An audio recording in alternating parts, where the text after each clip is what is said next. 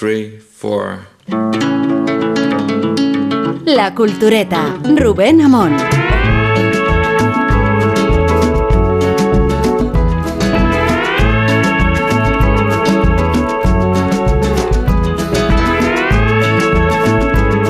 Bueno, porque en nuestra sociedad se entiende como útil solo una palabra, un gesto, una acción que puede eh, producir una ganancia material, que puede producir dinero. No es verdad, es una mentira. Hay cosas como leer una poesía, escuchar música, admirar un cuadro que eh, son fundamentales para eh, el nutrimiento del espíritu. ¿no? Tenemos pan para el cuerpo y tenemos pan para el espíritu. Necesitamos lo uno y lo otro. Eh, hay una, eh, un discurso maravilloso de García Lorca a la inauguración de una biblioteca en su pequeñito pueblo eh, Fuente Vaqueros, a unos kilómetros de Granada, y García Lorca dice, si yo tenía hambre en la calle, no pediría un pan, pediría medio pan y un libro. Es fantástico, ¿no? La simplicidad de la literatura. Bueno, ¿por qué inútil? Porque la filosofía, la música, la literatura, la belleza, la investigación científica básica no producen un beneficio inmediato, eh, una ganancia de dinero. Bueno, eh, el libro, la utilidad de lo inútil, significa que hay cosas muy, muy importantes, muy útiles para hacer que la humanidad sea más humana. Justamente los saberes considerados injustamente inútiles son los saberes más importantes.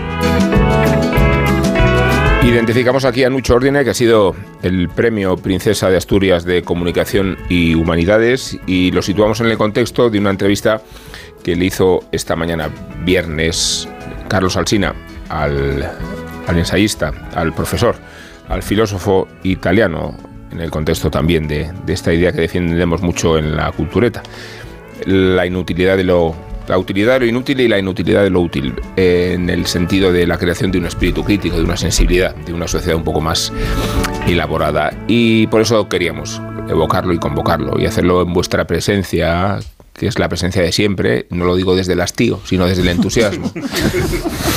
¿Cómo diferenciarlo? Se lo dejamos a los oyentes. Voy a hacer encuestas cualitativas, ¿os parece? De esas que se hacen en las emisoras, eh, para ver qué grado de crédito, de relevancia, de entusiasmo provocáis. Me voy a excluir y si, y si me incluyo, luego manipularé los datos para que sean más propicios desde criterios dictatoriales. Sergio Molino, ¿qué tal? ¿Cómo estás? ¿Qué tal? Muy bien. Y Rosa Belmonte, que está a tu izquierda. Hola, ¿qué tal? Y, tengo a mi derecha aquí a Guillermo Altares y a Isabel Vázquez. ¿Qué tal? Buenas noches. Hola, ¿qué tal? Buenas noches. Decíamos eh, eh, el premio Princesa Asturias en la categoría de comunicación y humanidades, humanidades, bien la representa Ordine, ¿no? Como, como lo veis que os ha producido. Yo, la entrevista de esta mañana eh, coincido plenamente con esa reivindicación del, de los saberes inútiles. Eh, también tenía una parte que no estaba en el corte que, hemos destacado, que tenía que ver con la, reivindicación del profesor y de la, de la ah, figura ah, del Una pregunta. Ah, bien. Pues, Me ha gustado mucho dedicar este premio a los maestros que cada día en los eh, lugares más pobres del mundo en silencio cambian la vida de los estudiantes. En África, en un pequeñito pueblo de Calabria, de España, hay siempre buenos profesores que pueden permitir a los estudiantes de eh, hacer un salto social y cultural que puede eh, hacer que nuestra sociedad sea más justa y más igualitaria. Hoy en día eh, el papel del profesor no tiene ninguna dignidad eh, ni social ni económica en nuestra sociedad. Eh, por eso que este premio es también la ocasión para decir a los políticos que sin buenos maestros una nación no tiene futuro. Y yo no soy de acuerdo con los rectores y los profesores que piensan que la escuela moderna sea la escuela conectada, con pizarras conectadas, con ordenadores eh, eh, para cada estudiante. No creo que es esta la buena escuela. La buena escuela la hacen solo los buenos profesores. Isabel, decías. No, pues que a propósito de, de, esta reflexión, creo que también es eh, necesario eh, reivindicar, como él dice, la, el, el, el, entender la escuela o los, los espacios de formación eh, con con esa idea del espacio seguro eh, que se malentiende en nuestros días como algo en lo que no te tienes que sentir, eh, eh, hay gente que puede decir agredido, pero lo que tienes que estar es estimulado de manera constante y de manera en la que no te sientas realmente seguro en, lo que es un proceso de, razonamiento y de pensamiento. En eso estoy 100% de acuerdo,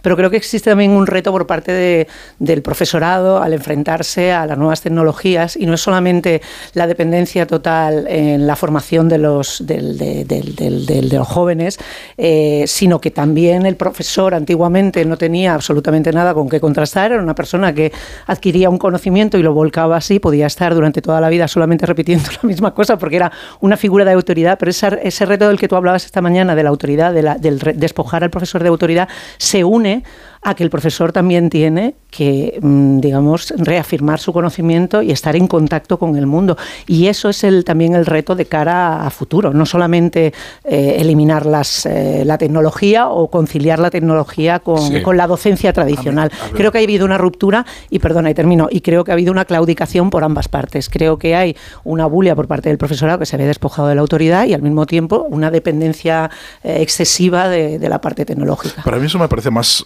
lateral o casi más eh, anecdótico de todo de, de, todas las cuestiones que plantea eh, Ordine en, en torno a la, a la, enseñanza, porque a mí no, lo que me ha provocado... un lugar común, Sergio, es que sí. todo, no todo es la culpa de la tecnología. Que no, que no, que no, que sí, sí, que, que no, si no estoy sacando, digo que me parece que, es, que hay, un, eh, hay un elemento que a mí me parece mucho más interesante que tiene que ver con la propia ambivalencia que a mí me deja el, el, el premio. Ya sé que lo otorga una fundación y que y que lo decide un jurado y demás, pero en buena medida se interpreta un premio Princesa de Asturias como un reconocimiento eh, que hace el, el Estado español, aunque no sea mm, jurídicamente así, pero evidentemente mm. es una es como un, un, reconocimiento que hace a los mejores del mundo en cada campo y el hecho de que se reconozca el discurso de Nucho Ordine que está mm, directamente eh, ataca la línea de flotación de cómo está diseñado el sistema educativo en, en, en, en Occidente, eh, a mí me, me, me, deja incluso perplejo, porque si realmente el Estado español cree que las teorías y que las, eh, el pensamiento de Ordina merece un premio, lo que tiene que hacer es desmantelar de arriba abajo todos los consejerías de educación, eh, finiquitar, liquidar el Ministerio de Educación y, y derogar absolutamente todas las los, leyes, porque van completamente en contra. Sí, yo soy un... Yo reconozco que es un premio que los tengo bastante paquete. Me lo da, desde que lo da, eh, lo, pero lo da la heredera, quiero decir, decir, o sea, no sé, noveles, yo creo que sí, creo que sí que hay un reconocimiento del Estado. decir que los noveles los da Suecia. Yo es un premio al que le tengo cierta manía porque tiene... Llevan el nombre de la heredera tiende, del Estado. No sé. Tiende a, a, a, premiar al premio más que a premiar a gente. O sea, de repente que se lo den a Meryl Streep, yo le reconozco que le puse una cruz. No, pero sobre todo yo lo que voy, yo lo que voy el año en que Guillermo, se lo puede a lo que voy, a lo que voy, perdona, al inventor de Nintendo. A lo que voy, de verdad, no. A lo que voy es que premias como reivindica Rosa el de Manuel Alejandro que no Es que premias unos valores que no son los que defiendes, que tú, eh, que, que, bueno, que, no son los que, que defienden el Estado, que se, en absoluto. Lo que se premia, siendo un premio que ya os digo que yo eh, me, paquete, me, claro. me, me, suele irritar por eso, porque Meryl Streep de verdad, si no sabe dónde es, porque, o sea, no, no hay, sí, no hay, claro, o sea, es, es, un, o sea, los, los premios que es, lo ha hecho mucho, muchas veces el Nobel, también tienen un, un, un riesgo, muchas veces lo han, lo han ganado candidatos que no son obvios y que de repente hemos descubierto escritores gigantescos, no sé, Zimborska o la, la, la premio Nobel bielorrusa, eh, eh, la autora de Chernobyl, Svetlana Elechevich, y de repente no se nos ha ocurrido ganar el Nobel y dices, uff, es que es un Nobel, ¿no? Aquí realmente me estoy de saber ni, ni, ni, ni, lo que le han dado, ¿no? Pero creo que en Noche Orden, para mí lo que se premia eh, eh, es una especie de humanismo europeo, figuras, no sé, pienso en, Emilio Lledó o incluso en, Mary que son personas que tienen como una visión, como lo tenía Humberto Eco, una visión que va, va, más allá de la literatura que producen, sino que tienen una visión de Europa, del mundo, de la educación. Pero en este caso, Noche Ordene, tiene un discurso específico mm, que tiene que ver sobre la educación y las humanidades. Entonces, eh, no solo España, no es una excepción en eso, evidentemente, pero España sí que ha ido eh, en parte eh, a la vanguardia con mucho entusiasmo por un modelo radicalmente contrario a lo que defiende Ordine, pero radicalmente contrario. Quiero decir, no puedes estar. O sea, si hay un representante del Ministerio de Educación en la ceremonia de, los princesos de Asturias, es como para darle un premio y un insulto al mismo tiempo. Y con unos resultados certificados. Creo que esta mañana era Madina quien sacaba los resultados que hace 22 años que estamos a la cola de todas las, eh, digamos, los, los performances internacionales en materia de educación. O sea, que es una tragedia eh, desproporcionada. es una cosa este, el, el, eh, premio Princesa de Asturias de Comunicación y Humanidades, ¿no? Fui convocado yo como jurado, por a ver, ya. ¿Ah, ¿Se lo diste tú? Vamos a ver. Fui convocado, pero no, me eh, yo, ah, yo entiendo, yo, yo, entiendo lo pero dijiste que ibas, pero dijiste que ibas y luego no fuiste. No, no. Ah. Mm, o sea, la propuesta. Entiendo lo que Tengo mis convicciones. Todavía no sé cuáles. no sé cuáles. entiendo lo que dice Sergio, pero evidentemente el, eh, jurado y la fundación no tienen nada que ver con la, aunque sea una parte del mainstream español o, de fuera, no tiene nada que ver con los que perpetraron la LOCSE y su, y su siguiente ley. La LOBLOE. la, LOCSE acabó con la medio educación en España y ya a partir de ahí hemos ido, hemos ido a peor. Y entonces, te voy a decir la composición del jurado para que veas que no hacen eh, nada en los ministerios de educación para, para crear leyes. Eh, eh, Víctor García de la Concha, Alberto Anau, Luis María Ansón, Rosa María Calaf, Irene Cano Piquero, Gabriela Cañas, Adela Cortina, Miguel Falomir, Gloria Fernández Lomana, o sea, Gloria Lomana.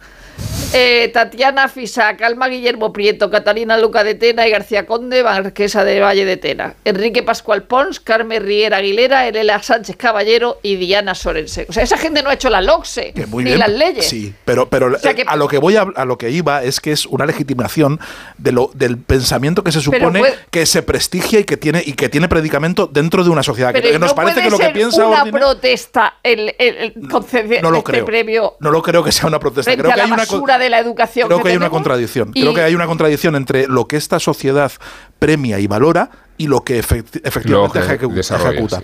hay una contradicción enorme. Ya lo sé, pero no es la sociedad. Eh, eh, eh, es un grupo de personas que se reúnen sin ningún tipo de presión y votan a quien les da. Y votan lo que les da la gana y probablemente forme parte, ya te digo, del mainstream y de que no pero que no se va a percibir como una provocación. Pero no, en absoluto. Caso. o sea, esto, aunque, sea, aunque, sea, un La ministra Pilar Alegría no está en absoluto incómoda con esto. No se siente deslegitimada, nada. Yo creo que, que, de hecho incluso lo, lo considerarán, eh, digamos, algo completamente compatible. O sea, pues claro, porque realmente hay una disociación de, de, la realidad, de lo, que, de lo que efectivamente se está llevando a cabo y de la teoría que nos gustaría Pilar que Alegría puede, Pilar Alegría puede ir por la tarde a, a, celebrar a Noche Ordine, qué maravilla, y cómo lo o que no lo haya leído, eh, y por la y a la mañana siguiente pues firmar decretos para destruir todo lo que para acabar con, el latín en su última expresión. Es que esta gente no tiene por qué saber cómo funciona un colegio y un instituto y cómo los profesores han perdido autoridad y cómo los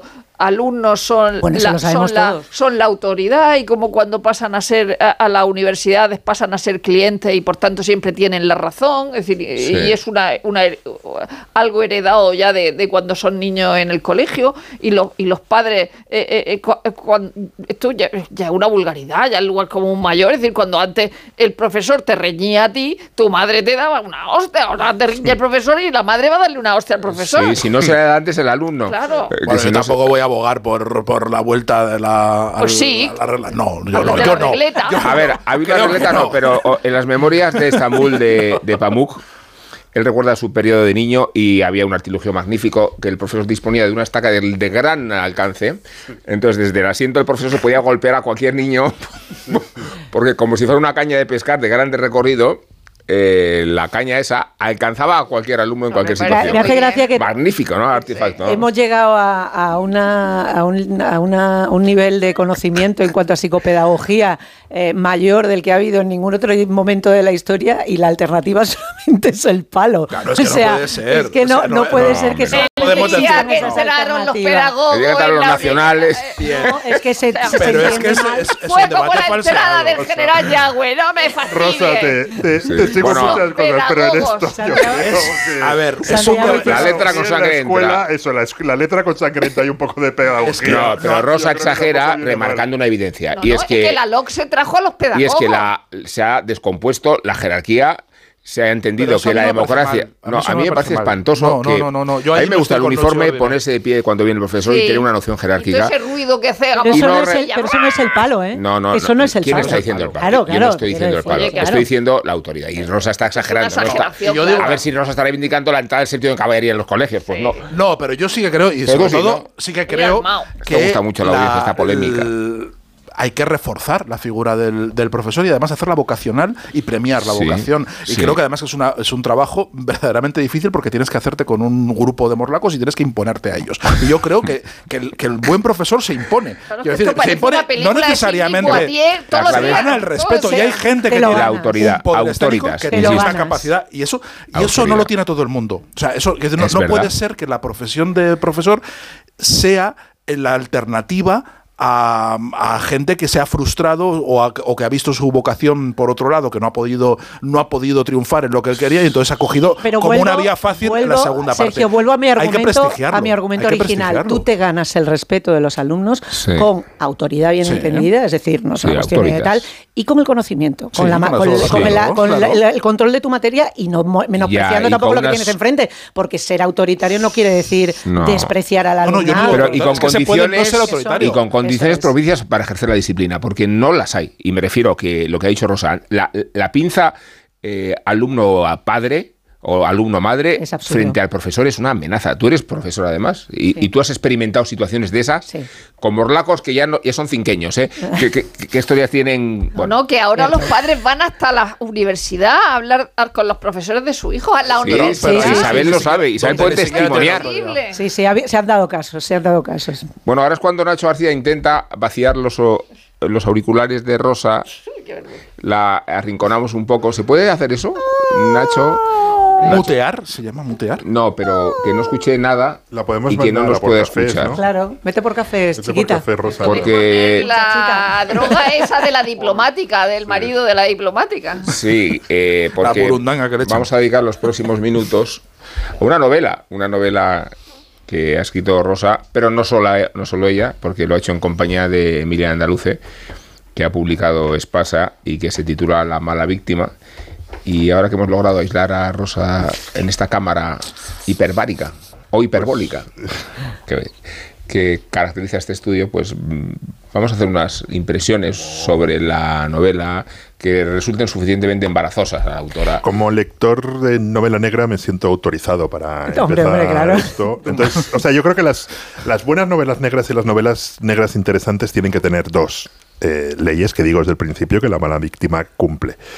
Una es que te tiene que interesar mucho más allá de la solución, pero te tiene que interesar la solución. O sea, eh, no, no solo puedes estar pendiente de la lectura por la resolución de un crimen, pero te tiene que interesar la resolución de un crimen. Y no es un equilibrio siempre fácil de conseguir, porque si desenganchas de una de las dos cosas, si desenganchas del escenario en el que transcurre la novela, eh, la novela no funciona y si desenganchas de la resolución del crimen, la novela no funciona a no ser que una regla que no se cumple Raymond Chandler, que creo que también tiene que ver son las- con- lecciones con, de esta, con esta novela, ¿no? Y creo que aquí se cumplen las dos cosas. Te apetece saber qué ha pasado y quién es el asesino y a la vez te interesa mucho en el escenario que transcurre la novela. Y eso es la, la segunda regla, ¿no? Yo creo que con las novelas negras, eh, para que te diviertan, para que te enganchen, para que puedas seguir leyendo, te tiene que interesar el mundo en el que transcurren. Y yo creo que de nuevo aquí lo, consigue, que en, en, mi caso con más mérito, porque es un mundo que en principio no me interesa absolutamente nada, el mundo de la alta sociedad, y sin embargo te enganchan, te enganchan los personajes, te enganchan los escenarios,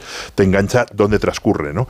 Y, y creo que son dos, dos, cosas que funcionan en este libro y que por lo tanto lo hacen una novela negra más que, más que elegible, ¿no? O sea, y, y eso te pasa con muchas novelas negras. Yo antes de leer a Mankel digo, me va a interesar la vida en la segunda ciudad de Suecia y no sé qué, y al final te interesa, por no hablar del, del, pueblecito de, de, Camilleri, ¿no? Y citaba a Chandler y no lo hacía de manera casual, porque Chandler sí que es gracioso, porque muchas veces no te enteras de, realmente como la famosa frase de quién mató al chofer en la adaptación televisiva, en la adaptación cinematográfica, y cuando llaman a Chandler, ni Chandler lo sabe, ¿no?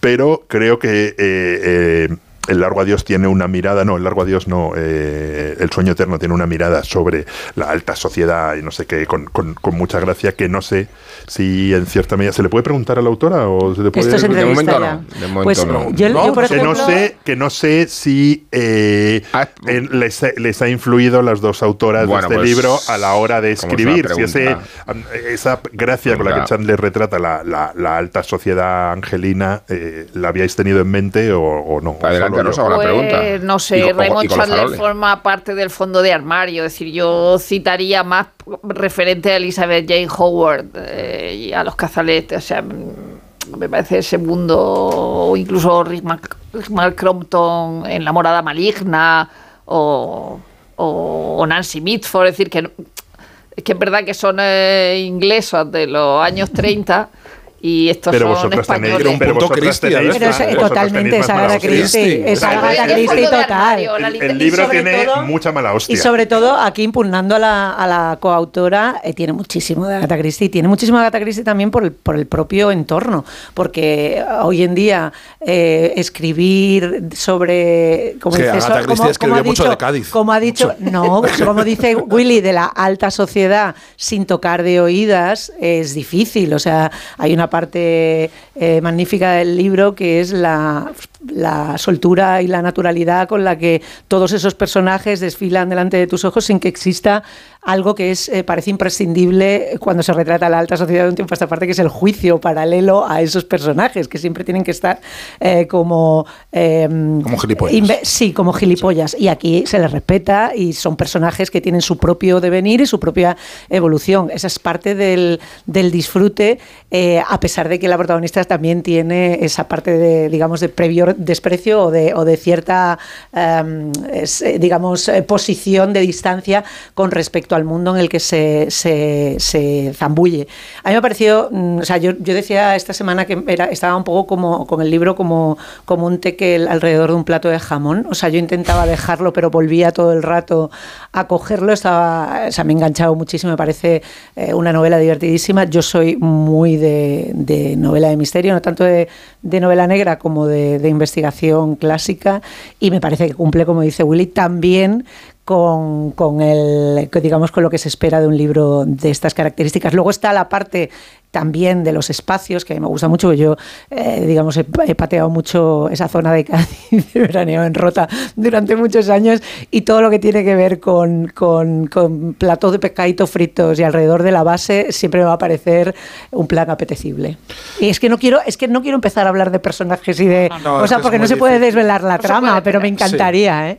Es muy eh, a poco que hables ya eh, estropeas la lectura de es lo que bueno lo que tienen las, las novelas negras, evidentemente que esto es más un policial, ¿no? Es un policial. Es un policial, más que novela, más que novela negra. Yo, como no soy ni lector de novelas negras ni lector de policiales, a diferencia de, de Willy, a mí eh, realmente la resolución del misterio me da igual. a mí me gusta el mundo que está tejido en torno Yo siempre que se me planta un muerto, un cadáver en las primeras páginas de, de, un libro me estorba la vista casi siempre, ¿no? Digo, bueno, a ver, vale, ya está el cadáver, ya me lo has puesto, y ahora vamos a ver qué hay, eh, qué mundo hay alrededor y qué se, y qué se construye, ¿no?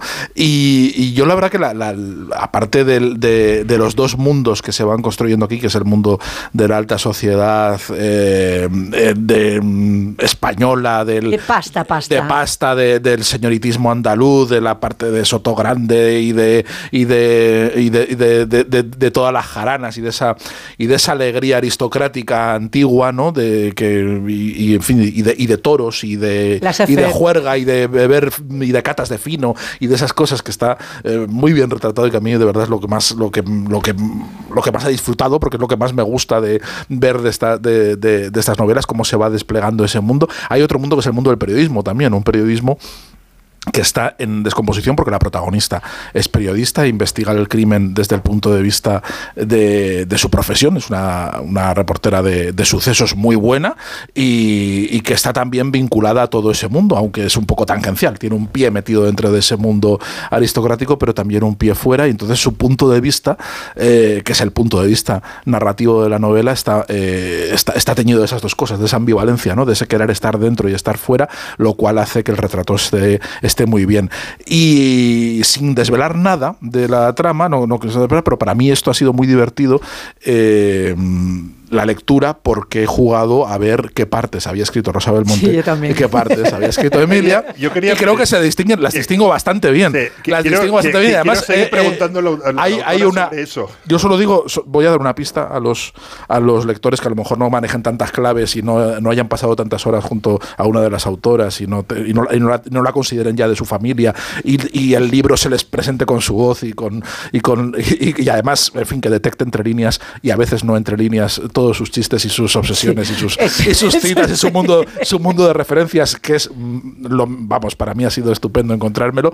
Eh, el truco es el fraseo. Eh, Rosa tiene una frase mucho más breve, más mm, afilada, eh, y, Emilia tiene un, un, fraseo un poco más desahogado, ¿no? Y si veis, si veis en, el fraseo y en la sintaxis vais a ver qué partes está escrito. Yo tengo dos preguntas muy importantes. Uno, dos preguntas muy importantes. Muy importantes. Una más la, la primera es muy importante porque es una zona que conozco muy poco, pero que quiero conocer mejor. ¿Los restaurantes que recomiendas, no sé qué, o que aparecen en el libro existen? ¿Son recomendables? ¿Se puede seguir como guía de viajes de esta zona de España? Sí, bueno, hay un restaurante que es uno y de hecho se hace referencia a lo que había sido antes, pero se llama de otra manera, por si acaso se molestaba. Es decir, pero eh, hay un momento en que se dice eh, anda que esto que ha sido un cartel de la Guardia Civil, en realidad existe ese restaurante, pero no es el nombre que sale en la de los Atunes. Ese es el Zara de los Atunes. El Zara, sí. Y no, Pero no, no, no, sé si además le hemos cambiado el sitio y tal. Existe, pero no, o en Chiclana, no, pero no, no es el mismo nombre. Y luego, ¿cómo hacéis? segunda pregunta ¿Cómo hacéis? Como dice Sergio, ¿cada uno escribir vuestra parte y luego os corregís?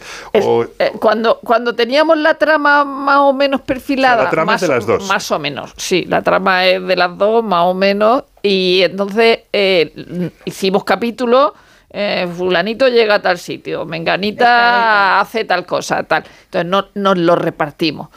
Y luego nos releíamos una encima de la otra de manera que muchas veces nos habíamos repetido y habíamos dicho las mismas cosas en, algunos capítulos, pero entonces ya lo íbamos Rosa, ¿Y os habéis puesto límites a la hora de poner vuestras obsesiones? Porque están las de las suyas y las de Emilia. Decir, hay las bromas privadas, en lo sé que hay una cuota. Es decir, cuando os leéis, dice, oye, ya, ya está, ya has metido demasiadas veces pullas a una gloriosa escritora española, por ejemplo, ¿no? Una novelista. Una, pero muy gorda, que vale por muchas. Hay una que vale por muchas, Hay una, además, totalmente gratuita. O sea, una cosa y Es como, como, esas hostias que no sabes de dónde te salen en, los coles de antes. Os las moderáis. En plan, te dice, no seas, pesado, no seas pesada con lo mismo otra vez. No, no, ni si no hemos quitado cosas la una de la otra, claro. Por favor, eh, ¿puedo leer un, un trocito sí, por favor. que, es, que me encanta?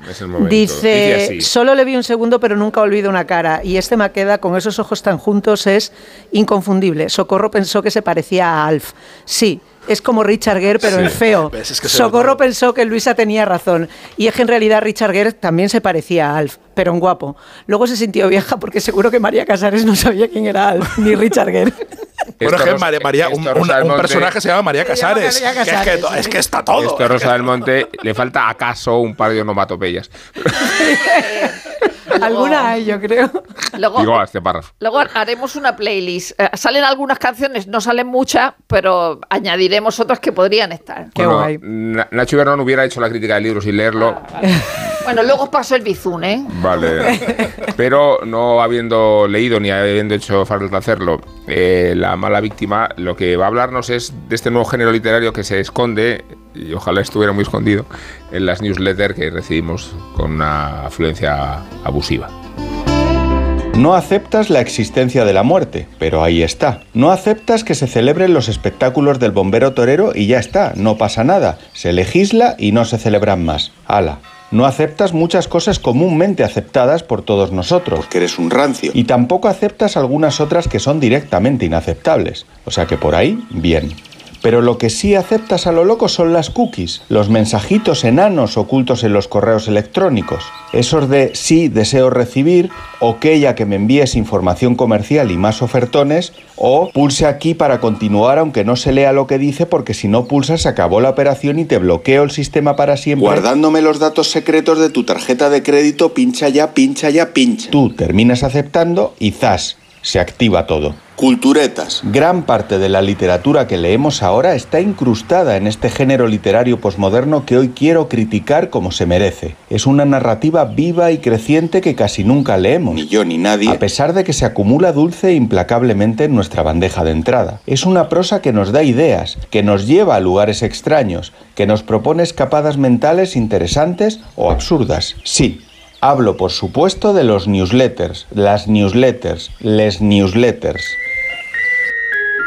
La newsletter de Pinterest me recomienda todo el rato posados de Kate Blanchett solo porque una vez sucumbí ante Kate dentro de su plataforma. Me bombardea la newsletter de la sección de televisión del país con temas sugerentes que casi nunca quiero leer porque no he podido ver la serie de la que hablan. Cuando quiero escapar, sobrevuelo sin leerlas las newsletters libérrimas y baratísimas de Atrápalo, Booking, Civitatis y Airbnb. Eres un cateto, me dice en su newsletter La Casa del Libro con sus títulos recomendados. Y te pagan poco, apunta la de LinkedIn.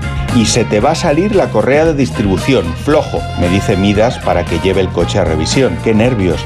Tengo una cita con la newsletter de Alexia Ocasio Cortés, mi presidenta de los Estados Unidos de América algún día. ¿Cómo comunica la tía? Vaya crack. Nunca la leo. Me como el cuché de la newsletter de Lola y me destornillo con sus titulares evanescentes que no leo. Vamos dando un paseo hasta la poesía impresa en la news de la Fundación March. Venga, anímate. O en la del MoMA, qué carajo. Que también estoy suscrito a esa para leerla más adelante, cuando viva allá. Los días en que soy escritor de éxito y huyo de los halagos, no leo la news de Interflora. Que la tengo porque una le mandé a mi novio un ramo de alelíes. Los días en que soy periodista y me veo en la pelea por el Pulitzer, no leo la newsletter del New York Times. Es la bomba. Me gusta el GIF con que se forma el plus en la news de Disney Plus.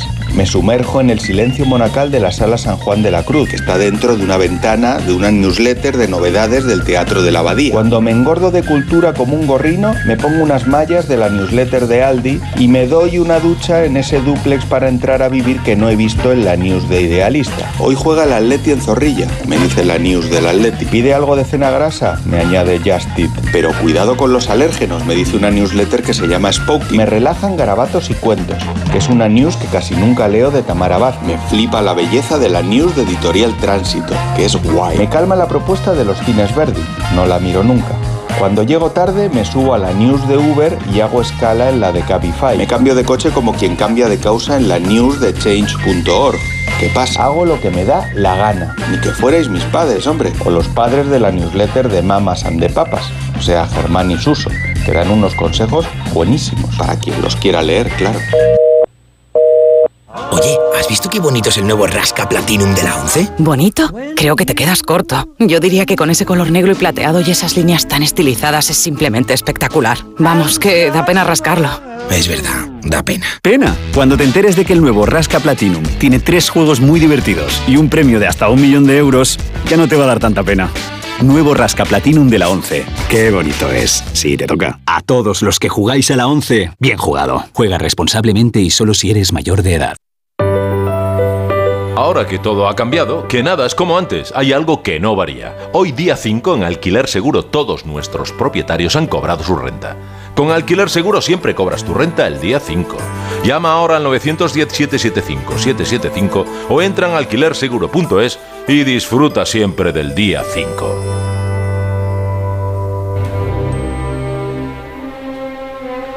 En Onda Cero, La Cultureta.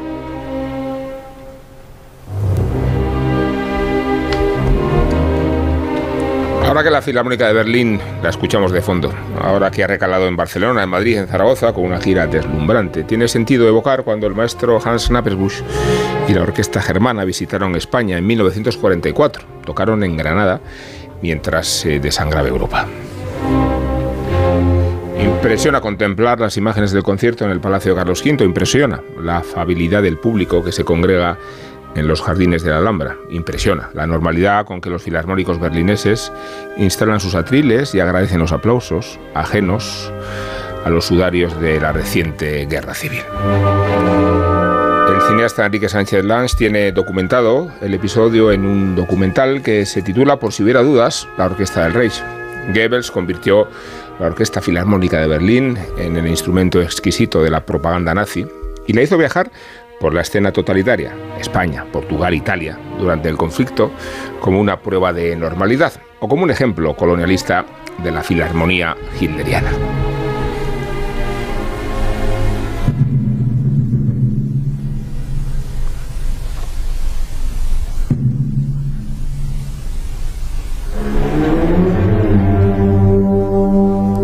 Película de Sánchez Lange rebusca en los archivos, pero sobre todo reúne a los músicos que se alistaron entonces en la Filarmónica de Berlín, casi todos muertos, y desmienten que la orquesta fuera nazi, aunque los judíos, empezando por el concertino, Simon Goldberg, y el primer chelista, Joseph Schuster, tuvieron que escaparse de Alemania. Les obligó a hacerlo las primeras extravagantes decisiones que había adoptado el régimen a propósito de la pureza. Fue decapitado el busto de Mendelssohn en la Galería de la Fama del Auditorio Berlinés y estaba prohibido interpretar las cadencias de Kreisler en los conciertos de violín. A cambio, la Filarmónica de Berlín tocaba todos los años en la onomástica de Hitler. Nunca asistía el Führer al homenaje, pero Furtwängler maestro titular de la orquesta, interpretaba a Beethoven en su honor y Goebbels oficiaba la ceremonia con sus discursos megalómanos. In noch niemals dagewesenen Millionen Demonstrationen hat sich am heutigen Tage die ganze deutsche Nation zur Arbeit, zu ihrem Wert zu ihrem sittlichen Ethos und zu ihrer nationalen Verbundenheit bekannt. El documental de Sánchez Lanz no juzga, informa, tampoco desengaña a los viejos filarmónicos de su inverosímil y embarazosa ingenuidad. Dicen unos y otros que ellos se limitaban a tocar, que su misión les preservaba de luchar en el frente, que ignoraban la solución final y los crematorios. Así es que prefieren acordarse de las anécdotas pintorescas, muchas de ellas relacionadas con la gira lúdica en el suelo de Franco y de Salazar. Se traían café y tabaco de Iberia, lo guardaban en las fundas de los contrabajos. Qué curioso, podríamos decir, o qué gracioso. El problema es que la Filarmónica de Berlín amenizaba la verborrea de Goebbels y anestesiaba a los compatriotas. No tienen la culpa ni Beethoven ni Wagner de esta manipulación cultural, pero la pasibilidad de los maestros, la orquesta berlinesa, desafina hasta la náusea de las excusas, las atenuantes y las explicaciones.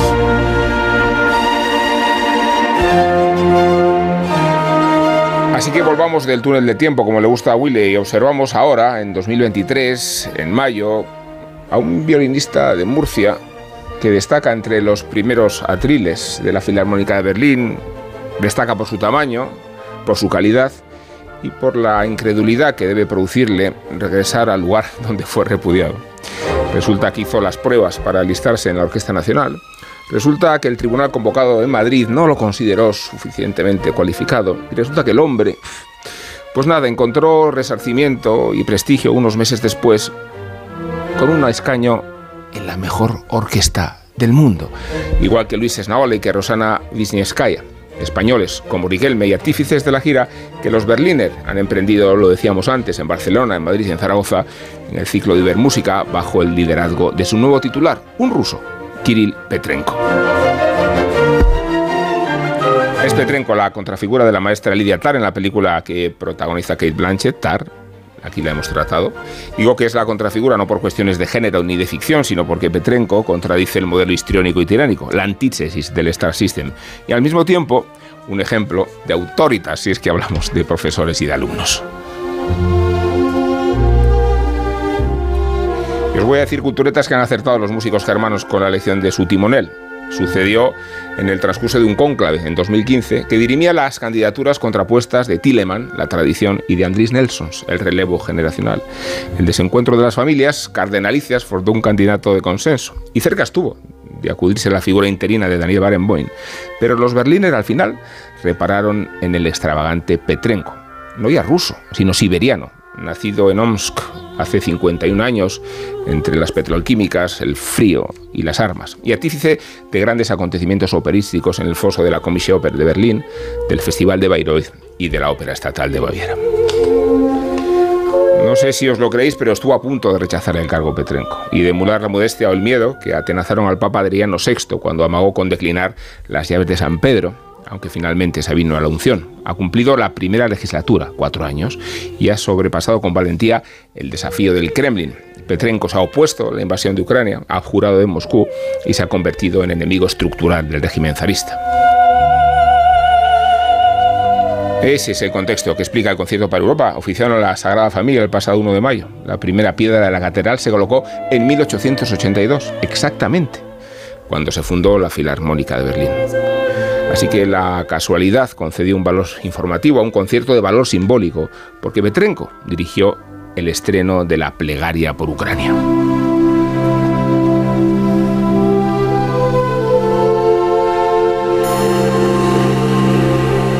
Aquí la estamos escuchando. La ha escrito el compositor ucraniano Valentín Silvestrov y sirvió de reclamo político a un acontecimiento deslucido, las cosas hay que decirlas, por la pésima acústica de la Sagrada Familia. Es mucho mejor la del Auditorio de Zaragoza. Este viernes acaban de actuar y mucho más idóneo el templo del Auditorio Nacional, que no existía cuando Karajan, el titán, vino a Madrid con su deslumbrante orquesta en 1975, pero sí cuando el promotor Alfonso Hijón la trajo en 1992. Así es que a los Berliners los hemos escuchado aquí a las órdenes de Barenboim, de Claudio Abado, de Maris Jansons, de Simon Rattle, no puede decirse que Petrenko tenga razones para sentirse inferior todo lo contrario. Su gira y sus conciertos, los he escuchado yo en vuestra representación Culturetas, han sido un escándalo de lujuria. Aleluya.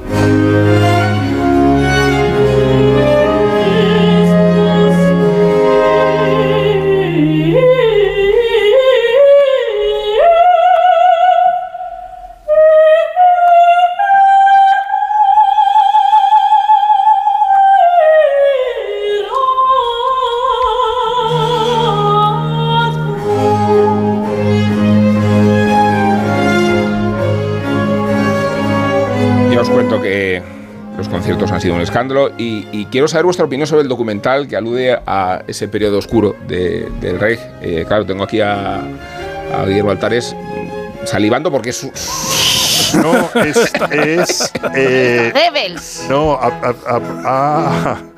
en, en, no, o sea, lo, que voy a decir es que ha, sido una especie de Magdalena prustiana, porque este documental lo, lo, no, lo había visto hace mucho tiempo por una crónica de Pepe Comas, que es, fue el mm. gran corresponsal del país en Alemania durante muchísimos años y tres turnos diferentes, una vez en Bonn y dos en Berlín. Bonn, y, macho. Y le gustaba mucho, fui, fue, corresponsal de Día 16 en Bonn y ahí lo fichó el país. es que luego recorrió América Latina, luego fue corresponsal en Berlín y luego volvió a ser corresponsal en Berlín. Bueno, de hecho, había, como decía Andreotti, había dos Alemanias. Y decía Andreotti, me gustan tanto Alemania que prefiero que haya dos. Prefiero que haya dos. Y, y, entonces eh, eh, Pepe escribió una crónica sobre ese documental, buenísima como todas las suyas, que acababa con una frase que, que, que, que contaba el problema que plantea, que es si fueron básicamente nazis o no. Técnicamente no lo fueron porque hubo un proceso de desnazificación y fueron absueltos, pero a la vez colaboraron con la propaganda del régimen y ellos se escudaban en pequeñísimos gestos de desafío, ¿no? Y, lo que decía Pepe en esa crónica que, he recuperado, eh, decía lo que en suma refleja en sus imágenes de archivo es cómo se entremezclaron civilización y barbarie en un tiempo difícil. La música de Beethoven o Händel con los rebuznos de, Goebbels y los músicos de la filarmónica como, como coro obligatorio. No se puede explicar mejor cómo un pueblo de pensadores y poetas fue capaz de parir el holocausto. Y eso es en el fondo mm. lo que te plantea el documental, ¿no? ¿Qué significa el arte en la época de un totalitarismo absoluto que se mete en todos los resquicios de la vida? ¿Cuáles son las capacidades? ¿Qué, es, ¿Qué significa o no colaborar con un régimen eh, em, tiránico?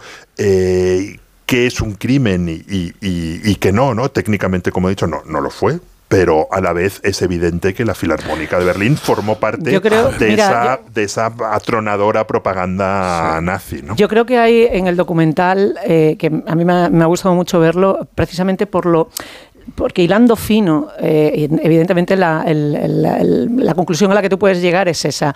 Eh, son personas que están forzadas a, una situación además que les proporciona una serie de privilegios, que les exime de ir a la guerra, que les garantiza una estabilidad, porque además eh, es en el momento, ellos hablan de que justo antes, durante la crisis económica, pues la orquesta está a punto de desaparecer prácticamente y que es cuando la coge el, el partido y el régimen, cuando se convierte en algo sólido y que cuando empiezan a desaparecer, curiosamente, el concertino, eh, que es lo, uno de los, de los supervivientes de los que habla, es el concertino que sustituye, o sea, la persona que tal, y el otro es un, un bajista, eh, pero hablan de los compañeros que tienen que irse si tú prestas atención, es curioso que ellos, eh, es evidente que, es difícil reconocer que, la, que, la, cobardía existe y que, y que uno cede por las razones que sea eso. Pero también es verdad que, perdona, perdona, perdona sin duda, pero que en este, en el caso de los dos supervivientes, sobre todo de uno de ellos, del bajista, eh, se destila eh, diría casi un cierto, no, digamos, el, haber, haberlo tomado como una, una, situación de segunda. Bueno, él se hubiera ido igualmente, era una persona de muchísimo éxito, hablando del chelista que se tiene que ir a Nueva York y tal, porque es judío. Mm, yo creo que se hubiera ido de la misma manera. Y luego, sin embargo, cuando habla de los compañeros que se suicidan después de la guerra porque van a venir los rusos y son los que estaban afiliados al partido, se le parte el corazón. O sea, hay una descompensación entre lo que, eh, de lo que se lamenta, no tanto de que los compañeros judíos tuvieran que exiliarse, como, bueno, claro, se empezaron a poner mal las cosas, eh, sobre eso pasa por de puntillas, Pero es que y sin embargo... Les había cogido más cariño. Claro, efectivamente, y con los otros tiene como un... Y luego, fíjate, las pasaron canutas en los procesos de, purga posterior, de desnazificación y tal, porque les apartaron del, servicio durante un tiempo hasta que se, se, confirmó que tal. Entonces, yo eso, de verdad, me ha parecido, me ha parecido interesantísimo verlo. Luego también cómo los hijos intentan, los hijos de... Porque claro, vivos hay, hay pocos. Entonces, los hijos de algunos de los, de los miembros de la orquesta están analizando los comportamientos de sus padres y hay algunos que están leyendo incluso el dietario del padre diciendo, jolín, pues para no ser del partido tenía muchas reuniones del partido, ¿sabes? Y están como asombrándose de la pertenencia y de la militancia de sus propios padres. O todo lo contrario, diciendo, bueno, nos decían, nos mentían. El, documental es fácil, eh, a mí me ha encantado verlo, pero, y es verdad que hay una parte que cuando ellos empiezan a dar excusa parece uno, dos, tres. O sea, aparece la película de Billy Wilder diciendo, ¿usted qué hacía durante la guerra? Yo estaba en el subterráneo. ¿Qué estaba en la resistencia? No, en el metro. Es como, es como ridículo. Es, incluso, incluso peor que, que, uno, dos, tres, por, porque no, no hace ninguna gracia. Que no, tiene, no, no es... Claro, es que te hiela la sangre. Te hiela la sangre porque además... Eh, no sabía qué hacía, perdona, estás cantando para todo el partido. O sea, es que se ven toda la platea y no, porque además ves a gente eh, muy sofisticada, con una autoconciencia de, lo que supone la música, la cultura, de lo que supone eh, la propia institución donde ellos han trabajado, la, filarmónica y el papel que tiene dentro del mundo, son perfectamente conscientes en el momento en el que se les plantea, pero ¿por qué esto les supuso a ustedes un problema de conciencia? En ese momento se vuelven niños pequeños ingenuos. Eh, en el momento eran, son unos mandados. Yo es que, bueno, yo, yo soy solo un pobrecito músico, pues que toco donde me pagan. Pues aquí me pagan. Yo vivo en el mundo, yo claro, yo está, las cosas políticas a mí pues no me importan porque yo, que yo estoy concentrado en mi música, en mi oficio y aquí pues me pagan, pues era un trabajo, yo qué lo voy a hacer, pues oye, lo que pasaba de mal en el mundo no es culpa mía, ¿no? Y es una defensa tan eh, banal, tan ingenua, tan cínica en su expresión también, que, revela también, yo creo que una culpa grande, que es revelado evidentemente lo que está, la, caja de los tronos que ha abierto ese, ese documental, que es del año 2007, y que efectivamente salen hijos, pero también salen eh, un, al menos tres o cuatro eh, miembros de esa orquesta, que eran muy jóvenes. El concertino y, el, y, el, bajista. Y el chelista, y el bajista, perdón. Y el bajista, sí. Sí. Eh, y que todavía, dice que eran muy jóvenes, que entraron eh, muy poquito tiempo antes de, la llegada de Hitler al poder y que lo vivieron todo y que, tenían una memoria y además en 2007 todavía se podía entrevistar a esa gente, ¿no? Y la, sensación que te llevas como espectador es también muy dura porque es un documental espejo, es un documental en el que te planteas... Eh, ¿Qué hubiese hecho yo? ¿Qué hubiese hecho yo? Porque tú, siempre tenemos la idea de que... te traen un violín buenísimo, vas a preguntar o... Solo eso, sí. Si el señor está, el dueño está en una cámara de gas. y si, si, tu compañero de al lado de repente desaparece de su puesto y se sienta otro señor con una esvástica y tú sigues y sigues cobrando lo mismo y demás, ¿qué haces? ¿Te levantas, protestas, te callas? Pero, eso es lo que cuentan los de, Evidentemente, claro. Pero, pero, lo pone porque es muy fácil identificarse la sociedad alemana. Tu, zapatero cambiaba, tu vecino, tu médico, tu abogado. Es, eh, es, es, eh, es, alucinante, evidentemente, toda la parte del metraje eh, documental los discursos de Goebbels antes de cada concierto. Cuando daban en Berlín había un discurso primero de Goebbels en, un, en una filarmonía que luego fue destruida en un bombardeo en el año 44. Dando a eh, Pepe los rebuznos de, Goebbels. pero, vamos, que, era, cuando eh, mm, tocaba en la, en la filarmonía era obligatorio que Goebbels diera, diera la brasa al principio. y hay una... Y toda una ausencia de Hitler para... Una ausencia. Sí, sí, no, aparecía ni el día de su cumpleaños. Pero no solo en los cumpleaños, en general, eh, siempre era Goebbels iba ahí. Eh, y dice, eh, en un momento dado, eh, se pavonea de, la grandeza cultural de Alemania diciendo que han conseguido arianificar la orquesta, eliminando todos. Y, dice, nos dijeron que era imposible hacer una cultura sin judíos porque hay demasiados judíos en la cultura. Dice, pues lo hemos hecho, hemos quitado a todos los judíos y aquí estamos, y sacando pecho de una monstruosidad. Y es espeluznante ver la orquesta en perfecta formación detrás, que empieza a la batuta.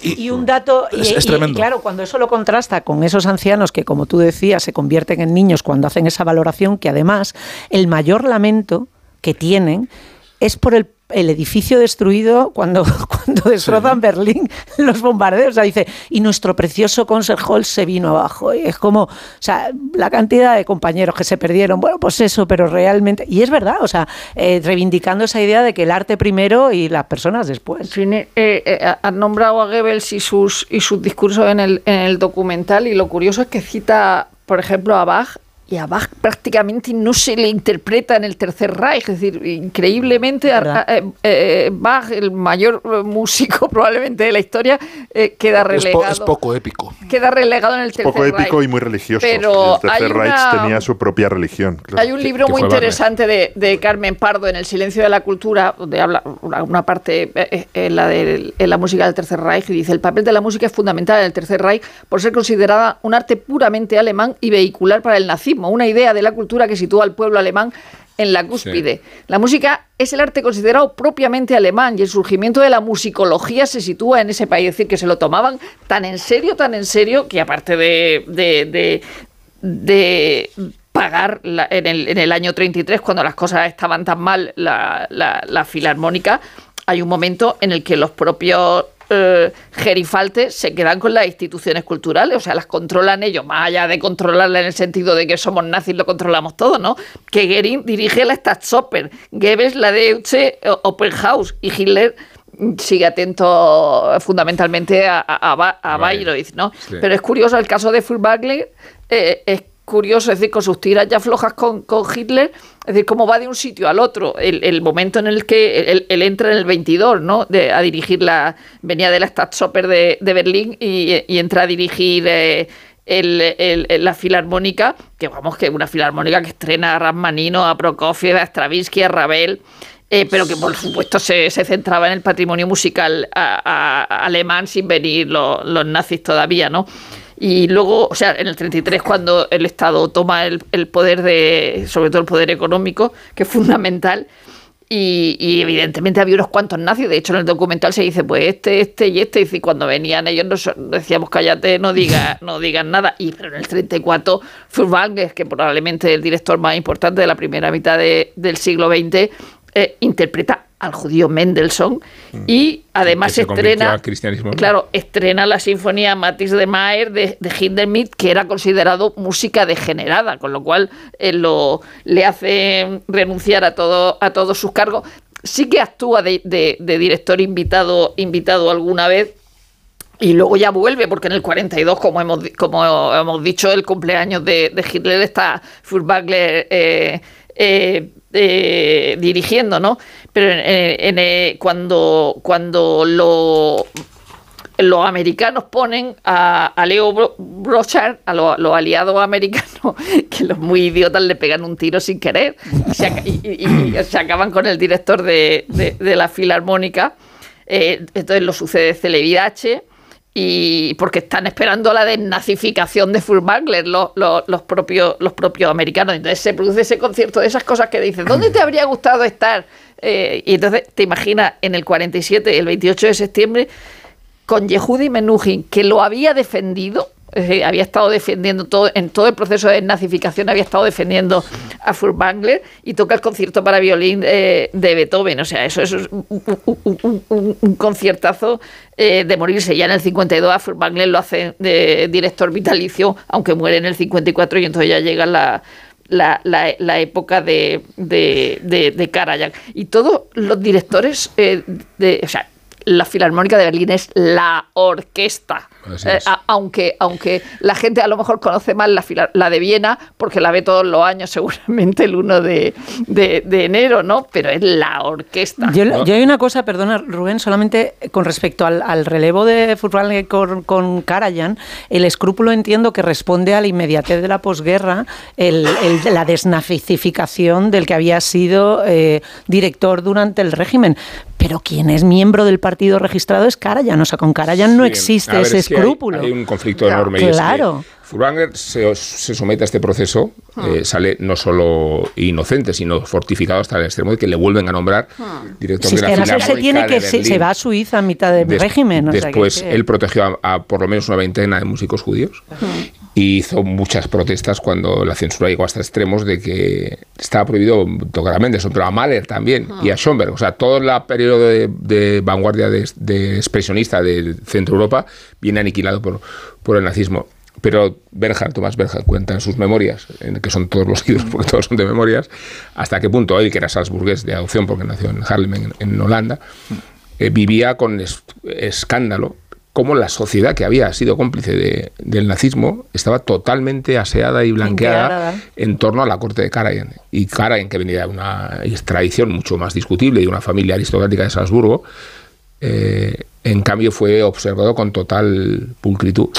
Esa sociedad post nazi que en realidad forma parte de, la cultura anterior y que se instala con toda normalidad como si nada hubiera pasado. Pero no, Solo, no solo en la cultura, en todos los estamentos de la sociedad. O sea, evidentemente, eh, cuando Fritz Bauer, como fiscal de la República Federal Alemana, empieza a hacer las persecuciones de nazis, se encuentra con que nadie le sigue porque la mayoría, buena película, la ¿eh? mayoría de la, de, la judicatura son nazis. Quiero decir, está, el, Estado se mantiene más o menos, no solo en sus instituciones culturales, sino en casi todos los ámbitos. El juicio de Auschwitz, que es en Frankfurt, muchos años después, en los eh, casi en los 70, ¿no? Sí, finales de los 60. Eh, desfilan y desfilan. Pero eso, es una, eso es un compromiso de personalidades de, la economía de la sociedad. Bueno, Mengele dejó de visitar Alemania cuando capturaron a Eichmann en, en, Argentina. Antes se Pero esto es una idea. La película se veía es una idea, ver a la familia. Es una convicción de Adenauer. Él dice: si eh, hacemos una limpieza a fondo, nos quedamos sin Estado. Quiero decir, es que están infiltrados en todas partes. el Estado mañana no funciona, los semáforos no se van a encender. Es decir, no, no va a haber nadie que sepa cómo funcionan las cosas. Entonces, hay. Mm, eh, la, Pero de Auschwitz, el 80% de los que trabajaron en Auschwitz fueron declarados eh, inocentes. no, claro, no, tenían responsabilidad. En el juicio de Frankfurt. En, nunca fueron juzgados. En Frankfurt, que son los juicios alemanes. Sí, a, los alemanes a los alemanes. A los alemanes. Todavía se sigue juzgando. gente. De pronto sale un señor de 90 años que estuvo Contable. De Incluso y, fuera, y, fuera, de Alemania también, en Francia y demás. Porque ha cambiado la ley. En eh, Hannah Arendt, en, el, en el libro de Isman en Jerusalén, compara las, el, punitivismo fuera de Alemania y dentro de Alemania, ¿no? lo, que podía esperar y, lo que querían los nazis cuando eran atrapados, todo lo que hacían por ser juzgados en Alemania porque sabían que iban a salir prácticamente de rositas. Yo, volviendo a lo de la, Filarmónica, que por cierto, en fin, me, quedé sin entradas para verlo en Zaragoza, me hubiera, me hubiera encantado verlo, es una, en fin, es una pena. Eh, es la verdadera orquesta del Titanic, lo que nos cuentan aquí. Es decir, porque eh, está dando conciertos hasta el final de la guerra. Al final, hasta con los con, o sea, el último concierto, el último el último ensayo es con los rusos ya en Berlín. Están los rusos en Berlín y están ensayando. Y el primer concierto lo dan el 26 de mayo, es decir, cuando están recién eh, eh, recién tomado y recién depuesto y recién muerto Hitler, el 26 de mayo es el primer concierto que dan. algunos no vieron esa noche, porque ya se habían suicidado. Eso lo cuenta, lo, cuenta Carmen Pardo, que dice que el uso de la música colabora en la producción y el mantenimiento de la estitiza, acifización estética, viene de estética lo que quiero decir, de la existencia que opaca cualquier acontecimiento. Y de hecho, los maestros cantores eh, los dirige eh, Furtwängler en la ópera de Berlín, mientras se sabía que la guerra se estaba perdiendo, que estaba ya perdida y se había abandonado su suerte al sexto ejército alemán compuesto por 200.000 hombres. Pero que dan un concierto. los maestros cantores. dan un concierto con los rusos ya en Berlín. O sea, y, están dando un concierto. Hay una obra de teatro también que yo no llegué a ver, sé que en, España la hizo José María Pou, que se llamaba Tomar Partido. Y era mm. una obra de teatro también sobre el mismo problema, ¿no? Que yo creo que es lo que refleja toda esta historia y por eso nos apasiona, ¿no? Porque, eh, o sea, ¿qué es, qué es colaborar con un, con, o contemporizar con un régimen? Eh, necesitas estar ahí para luego salvar a músicos judíos, que son los gestos de resistencia que se permiten, ¿no? Yo creo que es una historia muy, muy compleja, porque a la vez es un, genio indiscutible de la, de la música y que por eso ha dado tanto de sí, documentales, obras de teatro, y seguiremos, yo creo que sí, seguiremos hablando de eso, porque él, él fue también muy, muy ambiguo y sin embargo, es verdad, es, verdad que... Bueno, y al margen, al margen del, nazismo, la, la, filarmónica es una institución también muy curiosa. O sea, además, como aprendimos en la película porque es democrática, se, se autogestionan ellos. refleja, pueden, refleja la variedad, refleja la variedad de la sociedad alemana y de la Alemania, y de la Alemania actual. Ahí hay gente de todo el mundo. Globalizada, hay 20 nacionalidades. Eh, la, la, la presencia femenina sigue siendo bastante escasa, pero porque la primera músico creo que se instala en 1982, la primera mujer que entra en la Filarmónica de Berlín, eh, después ha ido progresando la cuota. No es fácil aumentarla porque en realidad muchos puestos se revalidan y hasta que no fallezcan eh, músicos antiguos, pues no, no hay mucho lugar. Entró este año el primer chino y entró la primera concertino mujer de la historia. He mencionado antes a una española de apellido polaco, es que nació en Valladolid. Pues hoy nacer en Valladolid significa ser español, digo yo, ¿no? Y, luego, y eso fue con Simon Rattle, inventaron el Digital Concert Hall, que fue de las eso es una maravilla. primerísimas orquestas importantes del mundo que se dieron cuenta de que el futuro de la música en vivo no solo era eh, comprarte una entrada, sino poder escucharlo en otros sitios. Y, eso fue súper moderno porque es el, el, Digital Concert Hall es muy, muy antiguo con respecto al mundo digital en el que vivimos. ¿no? Lo dirige Olaf Manninger, que es el primer violonchelista de la, de la Filarmónica, y el otro día le hicieron una entrevista en, el, en la vanguardia. Y entonces una de las cosas que le decía era, era que cómo habían conseguido que sonara bien la misa de la coronación en la Sagrada Familia. y encima el tío se, decía que era un proyecto muy viejo y que se le había adelantado la filarmónica de, de pero creo que eso no creo que eso no a rayos decía, pero el tío decía dice que no hay que no hay que no había ninguna lucha con la acústica que en realidad eh, lo que captan los micrófonos no tiene nada que ver con la acústica, lo cogen directamente de los eh, instrumentistas. Eso es. De hecho, por, eso suena, bien. pero estando, estando ahí debía ser horroroso. fue un desastre y, escuchada por los filtros tecnológicos. Pero incluso visualmente también, porque el escenario de la Sagrada Familia por dentro, que habían tocado fuera.